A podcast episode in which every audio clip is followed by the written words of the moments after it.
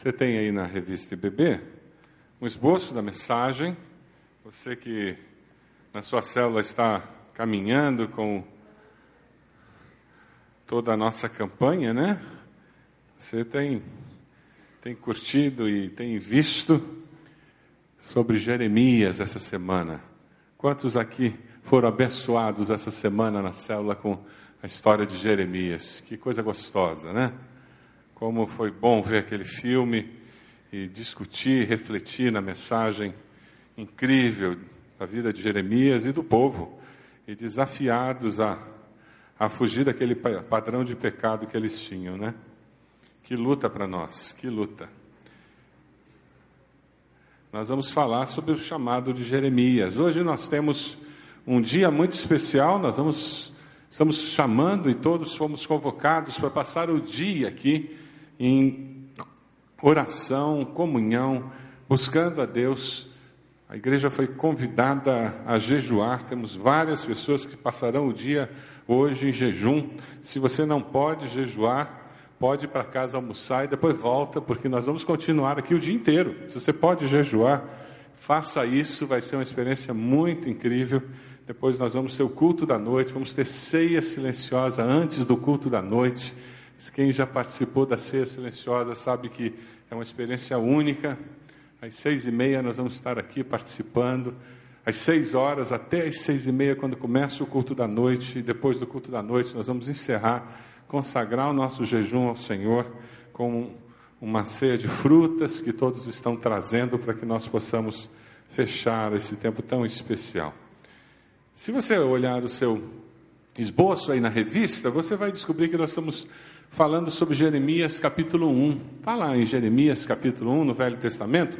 Veja se tem alguém perto de você que não tem Bíblia, para que você possa ajudar essa pessoa a se encontrar, a acompanhar. Não deixe ninguém de fora, por favor. Jeremias capítulo 1, nós encontramos o profeta Jeremias sendo chamado, aceitando uma missão dada por Deus, é uma palavra muito importante, e é porque ele tem essa missão dada por Deus, é que ele tem uma mensagem depois para o povo também. A palavra do Senhor veio a mim no versículo 4 do capítulo 1, dizendo: Antes de formá-lo no ventre, eu escolhi antes de você nascer, eu o separei e o designei profeta às nações. Mas eu disse: Ah, soberano Senhor, eu não sei falar, pois ainda sou muito jovem. O Senhor, porém, me disse: Não diga que é muito jovem, a todos a quem eu enviar, você irá e dirá tudo o que eu ordenar a você. Não tenha medo deles, pois eu estou com você para protegê-lo, diz o Senhor. E o Senhor estendeu a mão, tocou a minha boca e disse-me: Agora põe em sua boca as minhas palavras. Veja, versículo 10: Eu hoje dou a você autoridade sobre nações e reinos para arrancar, despedaçar, arruinar, destruir, para edificar e plantar. Versículo 13: A palavra do Senhor veio a mim pela segunda vez, dizendo: O que você vê? Eu respondi: Vejo uma panela fervendo, ela está inclinada do norte para cá do norte do país de Israel. Versículo 14: O Senhor me disse: Do norte se derramará desgraça sobre todos os habitantes dessa terra. Estou convocando todos os povos dos reinos do norte, diz o Senhor. Cada um virá e colocará o seu trono diante das portas de Jerusalém. Virão contra todas as muralhas que a cercam e contra todas as cidades de Judá. Pronunciarei a minha sentença contra o meu povo por todas as suas maldades, porque me abandonaram, queimaram incenso a outros deuses e adoraram deuses que as suas mãos fizeram. A razão para o exílio de Israel, para eles terem experimentado serem levados da sua terra, é porque eles ouviram a mensagem dos profetas e eles consideraram aquela mensagem bobagem, ridicularizaram, desprezaram. Eles sofreram as consequências da sua incredulidade, sofreram as consequências de um coração endurecido. O exílio acontece em duas etapas, basicamente. Eles são retirados dali, são levados para a Babilônia, uma caminhada de 1.100 quilômetros. É muito terreno para ser andado. 1.100 quilômetros em 598, eles levam o rei Joaquim, a rainha mãe e a maioria dos líderes. A maioria do povo é deixado para trás com um rei fantoche na mão dos babilônios. Mas os israelitas que ficaram continuaram se rebelando, se rebelando, rebelando, até que em 587 a.C., finalmente eles retornam, levam praticamente todo o povo cativo e destroem tudo o que existe ali na terra de Israel. Mas entre esses dois exílios, em 594, os líderes estavam lá, o povo, a maioria do povo estava na terra ainda, vivendo numa miséria tremenda, subjugados, mas os líderes lá estavam insatisfeitos, dizendo: por que nós somos piores do que eles? E é em 594, entre os dois exílios, que Jeremias escreve a carta que nós vamos considerar hoje. Ele escreve uma carta falando de esperança, falando de que o povo retornaria do exílio, mas não ainda naquele momento. Muitos profetas falsos estavam dizendo: não, é uma questão de tempo, nós já retornaremos para lá, por isso que só vocês estão aqui. Deus vai levá-los de volta profetas falsos que não falavam da necessidade de mudança de atitude, de arrependimento, mudança de vida, para que eles pudessem sair da disciplina do Senhor. Esse é um conceito que nos nossos dias não é muito popular no nosso meio. Nós não gostamos da palavra disciplina. Nós não gostamos do conceito de que Deus nos disciplina. Pergunta a pessoa do lado aí. Você acha que Deus disciplina a gente? Pergunta a pessoa do lado. Pergunta. Como Deus pode disciplinar você? Pergunta a pessoa do lado: como é que Deus pode te disciplinar? Sociedade pós-moderna, politicamente correta, tem um Deus que é um Papai Noel. O Deus da sociedade pós-moderna, politicamente correta, é um Papai Noel, é um bonachão. Na realidade, é um bobão. É por isso que tem tanto pai e mãe que são bobões e não corrigem seus filhos, não disciplinam seus filhos, porque a imagem que eles têm de Deus é assim.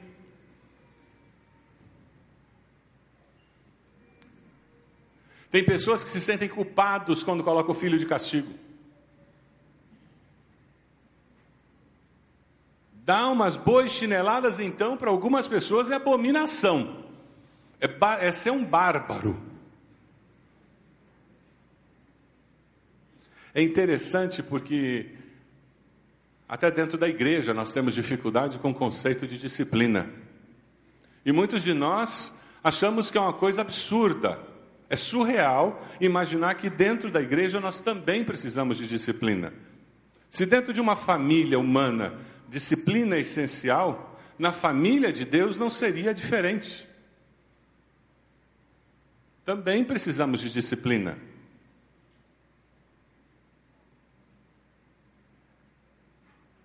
Aqueles israelitas precisavam de mudança de postura, de atitude, para que eles pudessem voltar a viver com Deus e viver experimentando a bênção de Deus. Eles foram chamados por Deus, mas chamados para viver. Eu queria convidar você a abrir lá no capítulo 29, onde nós encontramos o texto de hoje que nós estaremos estudando com mais detalhe. É uma carta que, que ele escreve para aqueles que estão exilados. Ele era tão desacreditado como profeta, as pessoas desprezavam tanto a mensagem de Jeremias, que os invasores, quando chegaram e pesquisaram para saber quem eram os líderes do povo para levá-los embora para o exílio, eles não consideraram levar Jeremias porque o povo não o via como líder. E ele fica. E Deus usa Jeremias para enviar uma carta para aqueles exilados. E essa carta é preciosa demais. Dos versículos 1 a 7, nós encontramos um conceito muito importante. Vocês são chamados, sim, e chamados para viver Diga para a pessoa do lado: Deus quer que você viva.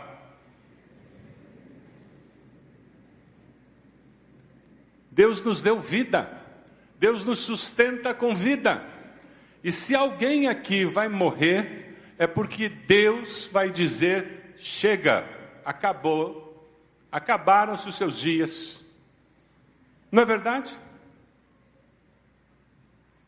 Quem nos dá a vida, quem mantém a vida, é Deus.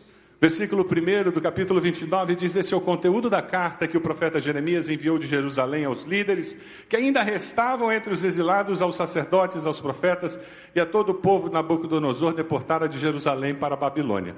Isso aconteceu depois que o rei Joaquim, a rainha mãe, os oficiais do palácio real, líderes de Judá e Jerusalém, os artesão, artesãos, artífices foram deportados de Jerusalém para a Babilônia. Ele enviou a carta por intermédio de Eleasa, filho de Safã e Gemarias, filho de Uquias, os quais Zedequias, rei de Judá, mandou a Nabucodonosor, rei da Babilônia. A carta dizia o seguinte: é uma carta para quem está exilado Alguém aqui já teve que morar no exterior durante algum tempo? Levanta a mão aí. Sentimento de exilado aparece logo, logo. Eu me lembro quando eu morava nos Estados Unidos, que eu estava estudando, eu li até propaganda de revista. Naquela época não tinha internet com a facilidade que tem hoje em dia, então a gente não tinha acesso a coisas escritas na língua da gente. Se você é nordestino e mora no sul, você deve saber o que eu falo, porque por certo vem parentes com isopor trazendo comida lá de cima. Se você é sulista e morou lá no norte, morou no nordeste, você sabe do que eu estou falando. Gaúcho, não importa onde ele mora. O que, que eles pedem quando a gente vai viajar para casa de algum gaúcho? Faz uma erva. O sentimento de exilado é aquele sentimento de que eu estou longe daquele ambiente onde a cultura, onde o espaço físico me é confortável. É por isso que quando você se aposenta, por favor, não venda a sua casa e mude para outro lugar, para outra cidade, para outro estado de imediato, porque o choque cultural pode ser tão grande que daqui a seis meses você queira voltar e não tenha para onde voltar. Sabe aquele sonho quando eu me aposentar vou morar na praia? Cuidado. Passar 15 dias na praia é uma coisa, morar na praia é outra coisa. O sentido de quem nós somos é grandemente determinado pelo lugar onde estamos e pelas pessoas com as quais nos relacionamos. Eu sou filho de militar. E daquela época que militar, a cada dois anos, arrumava a mala e ia para outro lugar. Hoje em dia, a coisa está mais moleza para militar, né? Mas a cada dois anos. Eu não tenho amigos de infância. Você tem amigo de infância? Pessoas com quem você fez o jardim de infância, você fez a, o primário. O pessoal mais novo aí me perdoe, mas estou falando com gente mais velha. Você fez o primário, você fez o ginásio. Tem gente que faz reunião da turma do ginásio. Eu não tive isso, porque a cada dois anos a gente mudava. O sentimento de exilado era permanente. Aquele povo, eles tinham arrancado as suas raízes, eles estavam num lugar com uma cultura diferente, comida diferente, uma língua diferente, eles se sentiam rejeitados por aquelas pessoas, desvalorizados por aquelas pessoas, porque eles eram escravos, eles eram tratados como inferiores. A onda emocional negativa era tremenda. Exílio continua a acontecer nos dias de hoje. Esse sentimento de exílio surge quando você precisa baixar padrão de vida e ao invés de ter dois carros, você tem que vender um dos carros você tem que tirar os filhos da escola particular e colocar na escola pública. E de repente não vai poder mais ter plano de saúde. Vamos ter que começar a ir no postinho e tratar pelo SUS. Como milhões de brasileiros fazem. Mas acontece que eu tinha plano de saúde. E dá um sentimento de exílio, de perda e eu vou para aquele postinho e a sensação é que eu não pertenço ali. Eu vou naquela escola pública levar meus filhos e a sensação que eu tenho é que eles não pertencem ali. E dentro do meu coração eu luto com aquilo quando estou no ponto do ônibus. Porque agora nós não temos nenhum carro, a gente teve que vender os dois. E quem sabe, eu fui parar até em aluguel. E eu estou com metade dos metros quadrados que eu estava acostumado. Eu tive que encontrar alguém para guardar meus móveis, porque o que eu tenho não cabe na casa nova que eu consigo pagar aluguel. E aí? O mundo acaba?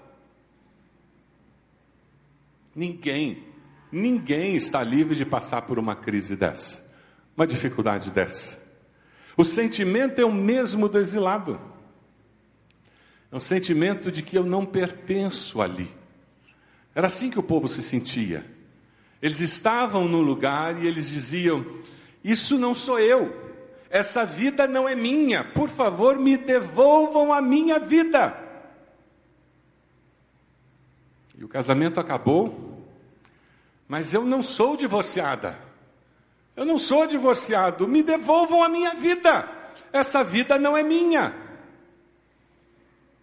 O câncer chegou, e aqui minha terapia é horrível. E eu não quero isso para mim. Essa não é a minha vida. Me devolvam a minha vida. Esse é o sentimento do exilado. Eu estou numa vida que não é a minha. O sentido essencial do exílio é que nós estamos longe do nosso lar. Não estamos onde nós queríamos estar. Isso pode ser até um padrão de vida mais elevado. E de repente as promoções seguiram uma atrás da outra, e agora eu tenho que frequentar lugares que eu me sinto mal. E para aqueles jantares em que tem mais talheres do que prato na mesa. E eu não sei mexer com tantos talheres. Eu só preciso de um garfo e uma faca. Para que quatro garfos e quatro facas?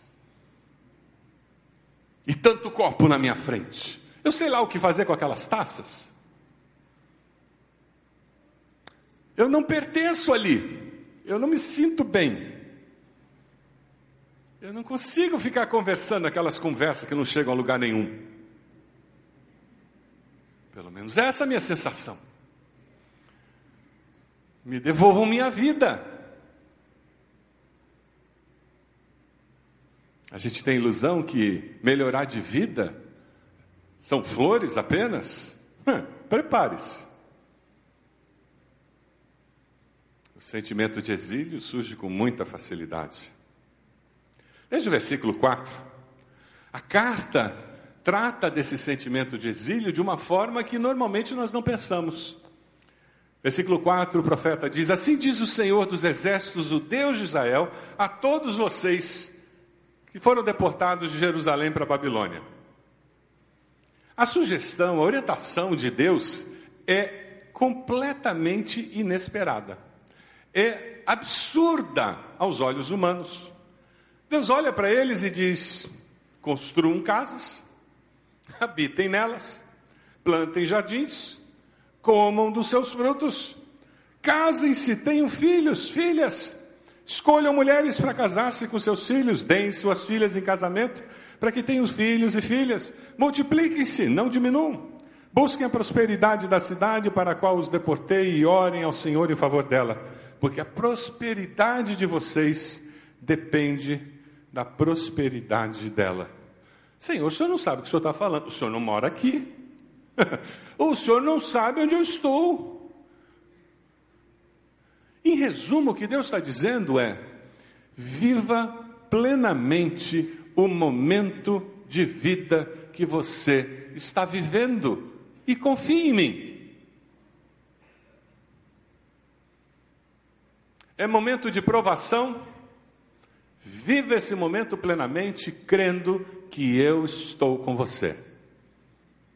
E use ao máximo esse momento de dor, esse momento de enfermidade, esse momento de luto, de perda, para se tornar uma pessoa melhor, para aprender a enxergar onde eu estou, o que eu estou fazendo.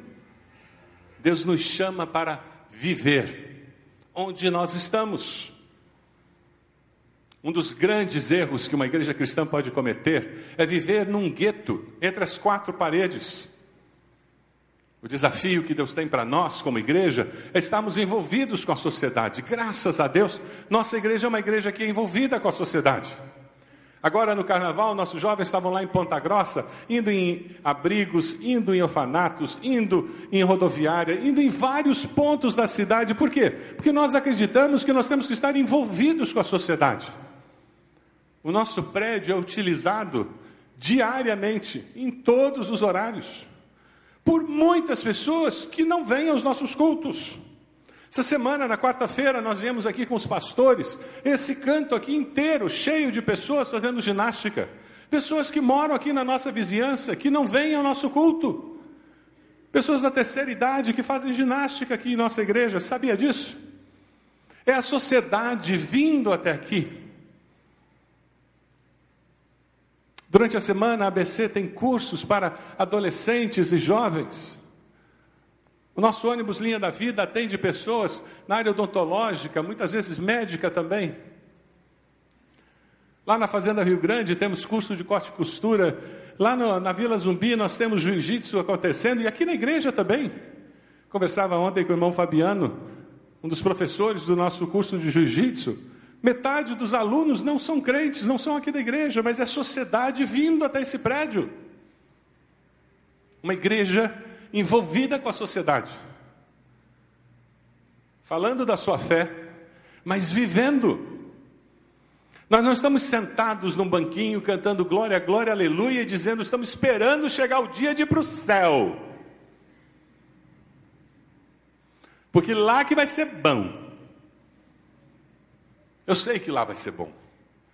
Mas enquanto nós estamos aqui, nós temos que fazer o nosso melhor para abençoar as pessoas ao nosso redor, para fazer com que essa sociedade seja melhor. Você acredita nisso? Você tem vivido desse jeito? Você tem orado ao Senhor em favor da sua cidade? Semana que vem, pela manhã, nós vamos ter mais de 3 mil corredores aqui, saindo da nossa igreja. A nossa igreja há anos tem sido um ponto de partida do circuito de corrida de Curitiba. O que uma igreja tem a ver com isso? Pessoas que não sabiam onde existia a Igreja Batista do Bacaxeri, hoje sabem. E sabe qual é a fama da nossa igreja? É o melhor lugar para se fazer a corrida de Curitiba. Amém? E tem que ser mesmo. E eu quero desafiar você a estar aqui de manhã para caminhar pelas barracas que ficam aqui no estacionamento, conversando com as pessoas que dão apoio aos corredores, falando do amor de Deus para elas. O, nosso jornal vai estar aqui para ser distribuído. Elas precisam conviver conosco e descobrir que a gente não morde, que todo mundo é vacinado, que a gente paga imposto, tem CPF, RJ, sabe que a gente não é anjo que bate asa. Eles precisam descobrir isso que as mulheres não têm perna cabeluda, não têm cabelo até a cintura, que tem umas meninas que são até bonitinhas, os caras que são meio sarados. O mundo precisa descobrir que nós somos normais, mas transformados pelo poder de Jesus, amém? É isso que ele está dizendo. Vocês estão lá, vocês foram parar na Babilônia, agora o desafio de vocês é fazer com que aquele lugar seja impactado pela presença de vocês. Deus colocou você em Curitiba, então faça com que Curitiba seja impactada, porque você chegou ali. Você veio do Nordeste, veio do Norte, veio de Minas, você veio do Rio de Janeiro, você veio do Rio Grande do Sul, sei lá de onde você veio, você está em Curitiba, você está na igreja do Bacaxeri, Deus tem um propósito, não é por acaso não. Então faça o seu melhor aqui. Amém? Não é por acaso que Deus colocou você naquela célula, não é por acaso que Deus colocou você naquele emprego, não é por acaso que Deus colocou você naquela faculdade, naquele colégio. Faça o melhor. Nós somos chamados para viver os planos de Deus para nós. Veja o versículo 8 a 11. Porque assim diz o Senhor, o Deus de Israel: não deixem que os profetas que estão no meio de vocês enganem vocês. Cuidado, Deus tem planos, mas tem pessoas que vão tentar desviar vocês dos planos, profetizando mentiras. É interessante porque você vai encontrar pessoas assim em todo lugar. A história de Jeremias deve produzir em nós temor a Deus.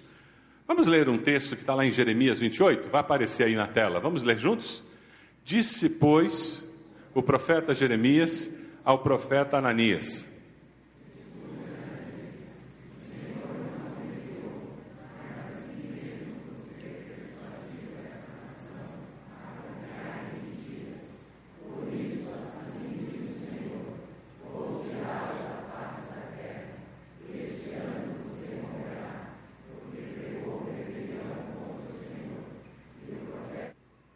história de Jeremias tem que criar temor na gente, né?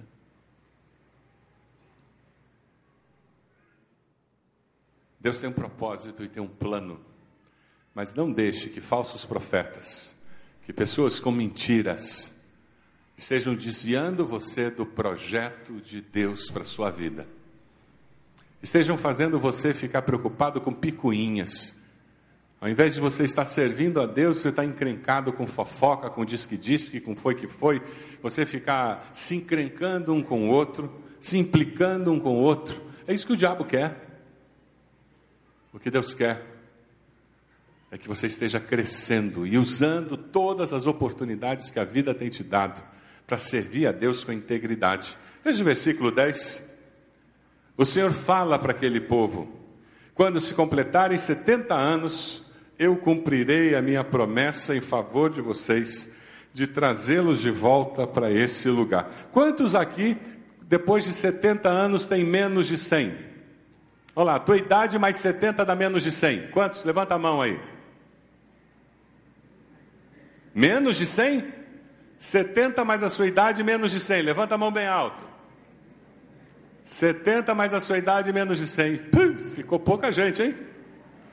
Ficou pouca gente para voltar lá para Israel. Vocês iam morrer tudo no exílio. Senhor, isso é mensagem de esperança, Senhor? Senhor, isso é mensagem de esperança? Dá licença, hein? É, mas seus filhos voltarão para a terra prometida. Percebe que tem uma repetição de padrão aqui? O povo pecou, foi levado para o exílio, eles têm os filhos, eles buscam a Deus e os filhos colhem a bênção e voltam para a terra. O que, que aconteceu lá no deserto?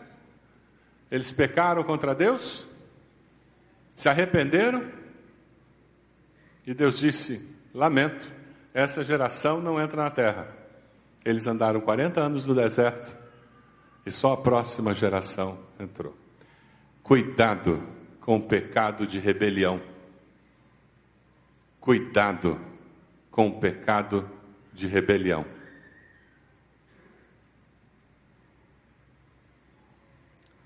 Pela misericórdia de Deus, Ele não tem usado a morte nos nossos dias, pelo menos que a gente saiba. Mas Deus é o mesmo. É interessante porque Deus fala: daqui a 70 anos eles voltam. Mas eu não desisti de você. Eu quero abençoar vocês aqui, desde que vocês mudem de coração. Sabe por quê? Veja o versículo 11. Sublinhe na sua Bíblia esse versículo. Porque sou eu que conheço os planos que tenho para vocês, planos para fazê-los prosperar e não de causar danos, planos de dar a vocês esperança e um futuro. Deus sempre quer o melhor para você e para mim, sempre. Deus nunca desiste de nós, nunca. Deus sempre deseja abençoar a cada um de nós. Ele sempre tem um plano de vitória e de bênção. É maravilhoso pensarmos isso. Mesmo quando nós nos rebelamos contra Deus, Deus diz: você vai sofrer as consequências do seu erro. Mas mesmo assim, se você se arrepender, você ainda vai conseguir desfrutar da minha bênção lá longe, sofrendo as consequências do seu exílio. É aquela mãe solteira que vai sofrer as consequências do seu pecado. e terá que pagar todo o preço de criar um filho sozinha. Mas certamente, se ela buscar a ajuda de Deus, Deus vai ampará-la e ajudá-la. Porque as misericórdias do Senhor se renovam a cada manhã. Você não precisa viver com autocomiseração, porque no passado eu tomei decisões erradas. O que eu preciso é enxergar e reconhecer é verdade. Eu estou sofrendo consequências dos meus erros, das minhas escolhas erradas, até quem sabe da disciplina de Deus na minha vida. Mas hoje eu reconheço que, mesmo no exílio, eu posso buscar a Deus e encontrar um Deus misericordioso que vai me amparar.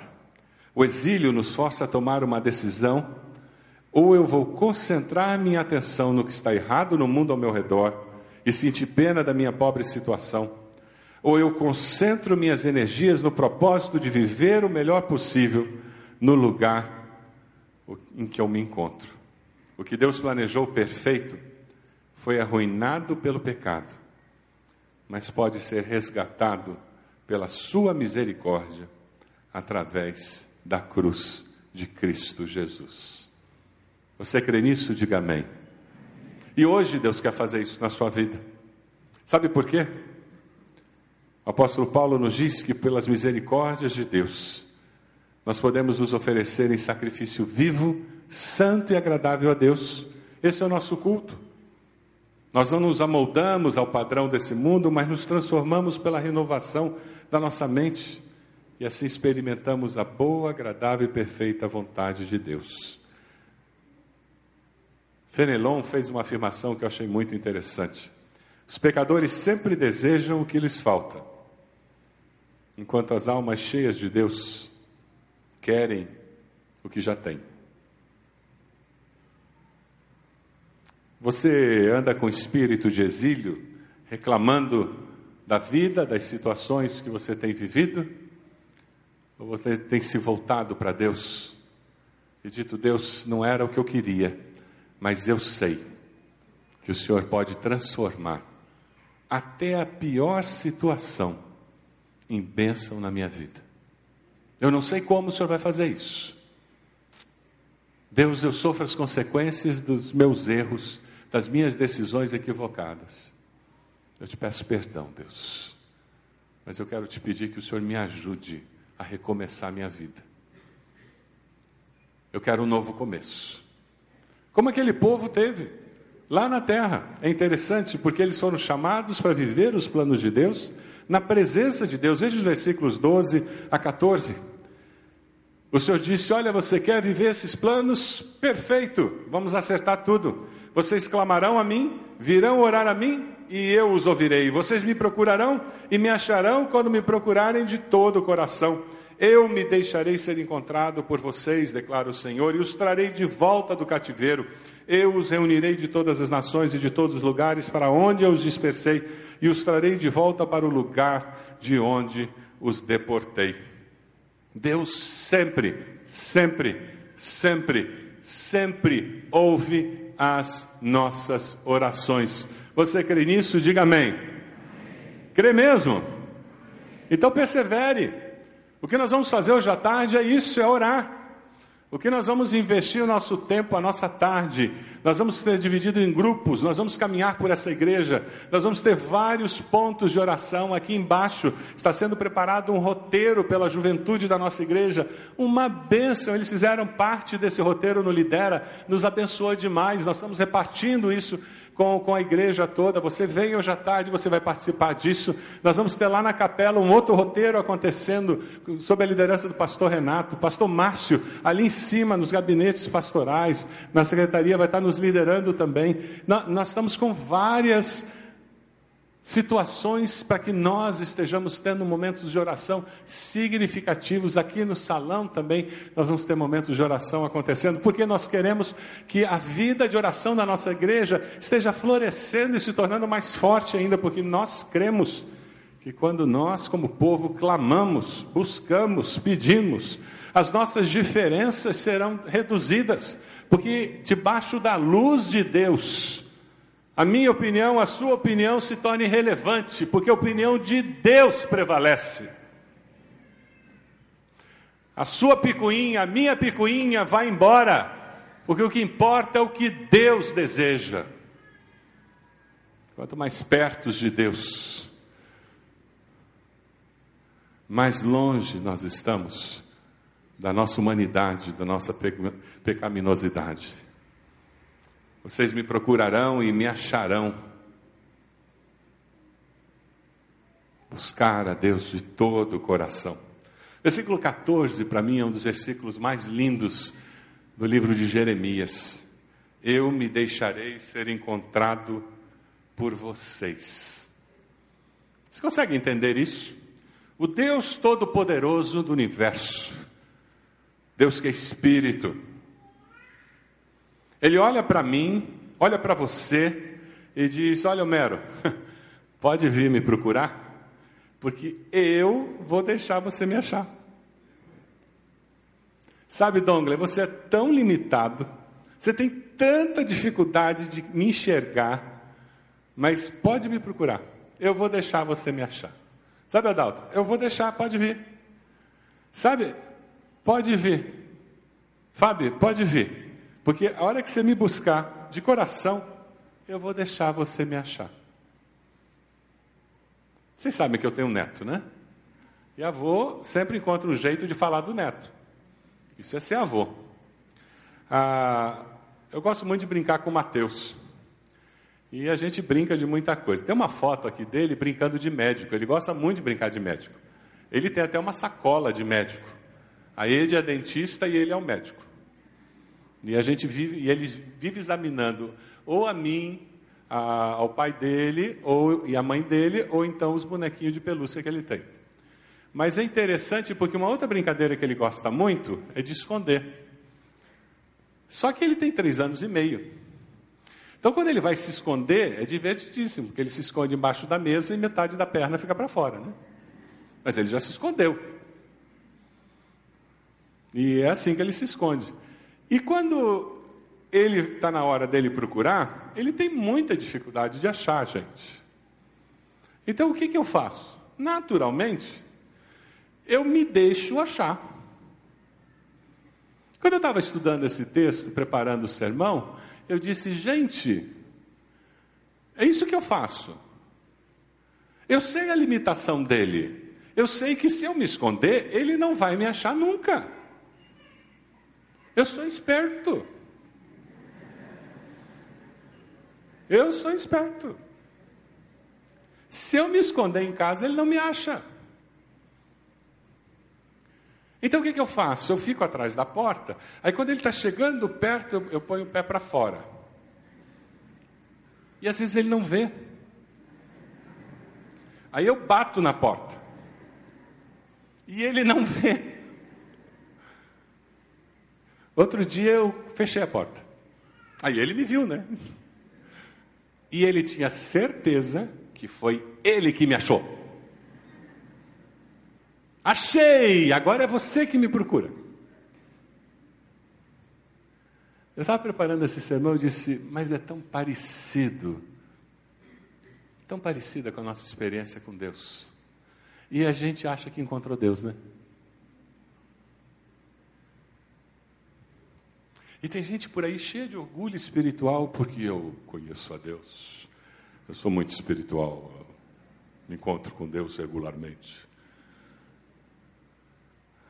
Na realidade, se eu e você, algum dia, em algum momento, já tivemos aqueles momentos arrebatadores, em que a presença de Deus é quase, quase concreta, em que você quase conseguiu tocar, em que teu coração foi envolto, em que você não tinha vontade nem de se mexer, de tão forte que era o sentimento da presença de Deus.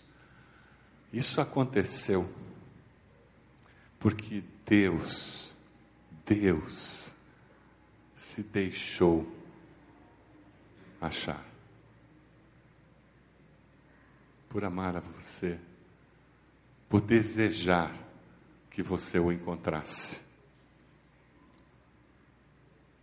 O resultado da decisão do povo de buscar a Deus foi incrível. Eles tiveram na Babilônia um dos períodos mais criativos da história dos hebreus. Eles não perderam a sua identidade cultural, de povo, religiosa. Pelo contrário, eles descobriram. Eles aprenderam a buscar a Deus de uma forma muito mais intensa, porque eles não tinham o templo, os ritos, e eles não confiavam no que os sacerdotes faziam. Ou nós fazemos ou a gente se perde. Eles floresceram no comércio. Quando eles voltaram para Israel, eles voltaram ricos.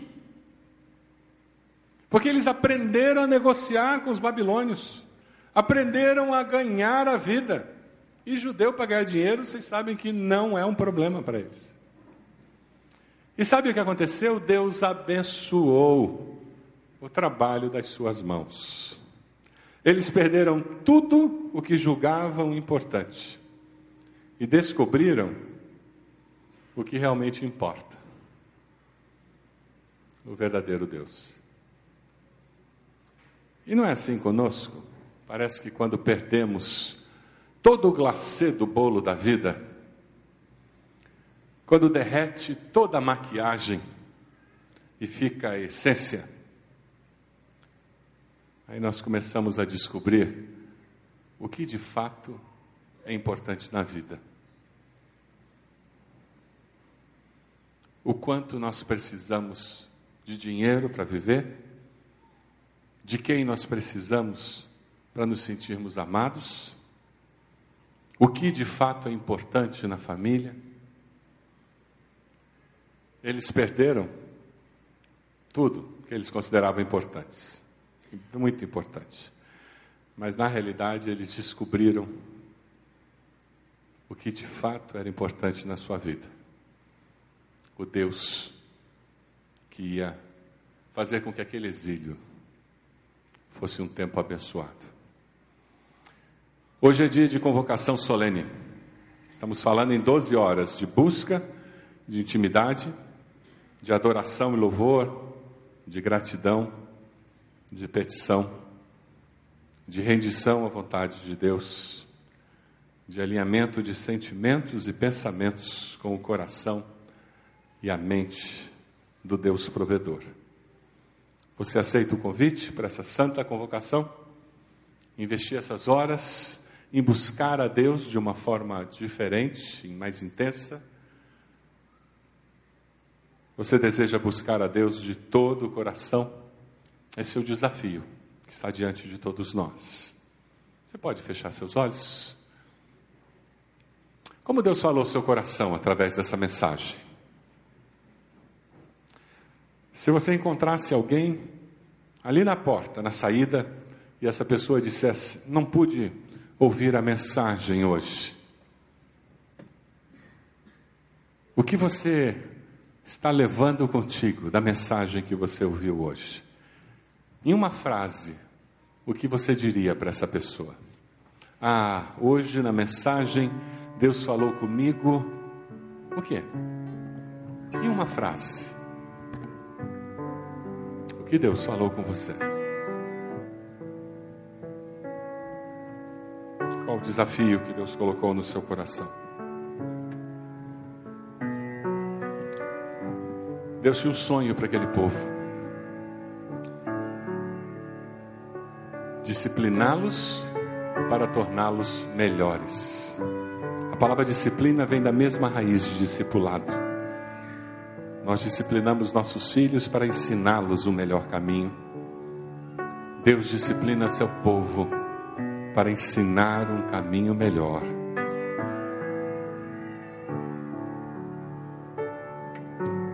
Sonhos de Deus para você. Você está disposto a deixar que esses sonhos se concretizem? Enquanto nós estivermos cantando essa música, você vai ser convidado a vir até aqui à frente. se colocar de joelhos, dizendo: Eu quero buscar Deus com todo o meu coração. Independente de onde eu estiver, independente de eu ter um sentimento de exílio ou não, de eu não gostar da situação em que eu esteja, eu quero buscar a Deus com todo o meu coração.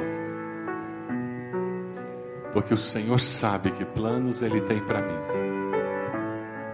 São planos de bem e não de mal. E eu quero que esses planos se cumpram na minha vida. Você quer que Deus faça isso na sua vida? Diga, Deus, eu me submeto ao Senhor agora. Vamos nos colocar de pé? Enquanto nós cantamos, você pode vir, está saindo. Saia do seu lugar, venha até aqui, coloque-se de joelhos, consagrando ao Senhor os seus sonhos. e dizendo: Deus, cumpra teus sonhos em mim.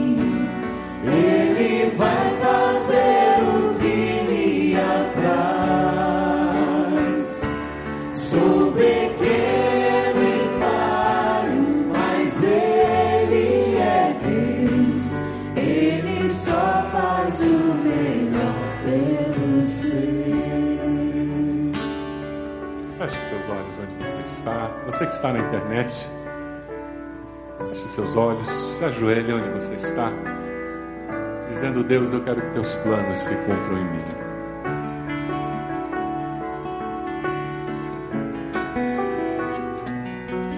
Tempo de Deus.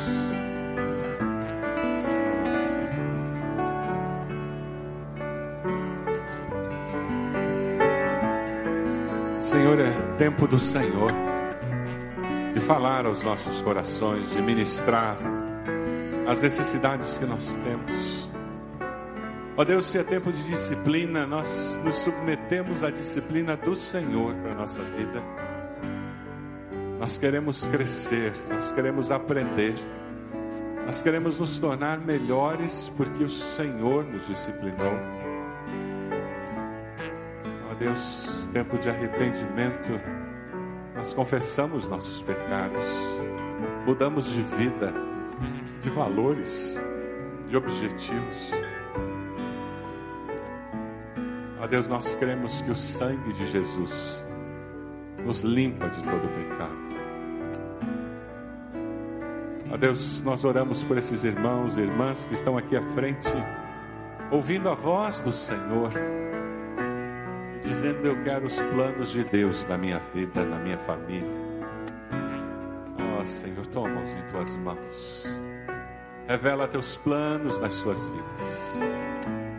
Nós nos consagramos a Ti e a Ti somente. Abençoa-os, ó Deus, como só o Senhor pode abençoar. Ó Deus, nós oramos por tudo que vai acontecer hoje à tarde, hoje à noite. Te agradecemos pelo que já está acontecendo no nosso meio. Glorificamos ao Senhor, porque o Senhor é Deus. Louvado sejas. Continua, Senhor, fazendo uma obra em nós, que nós possamos, enviados pelo Senhor, chamados pelo Senhor, abençoar a nossa cidade. Nós oramos em nome de Jesus. Amém. Senhor. Amém.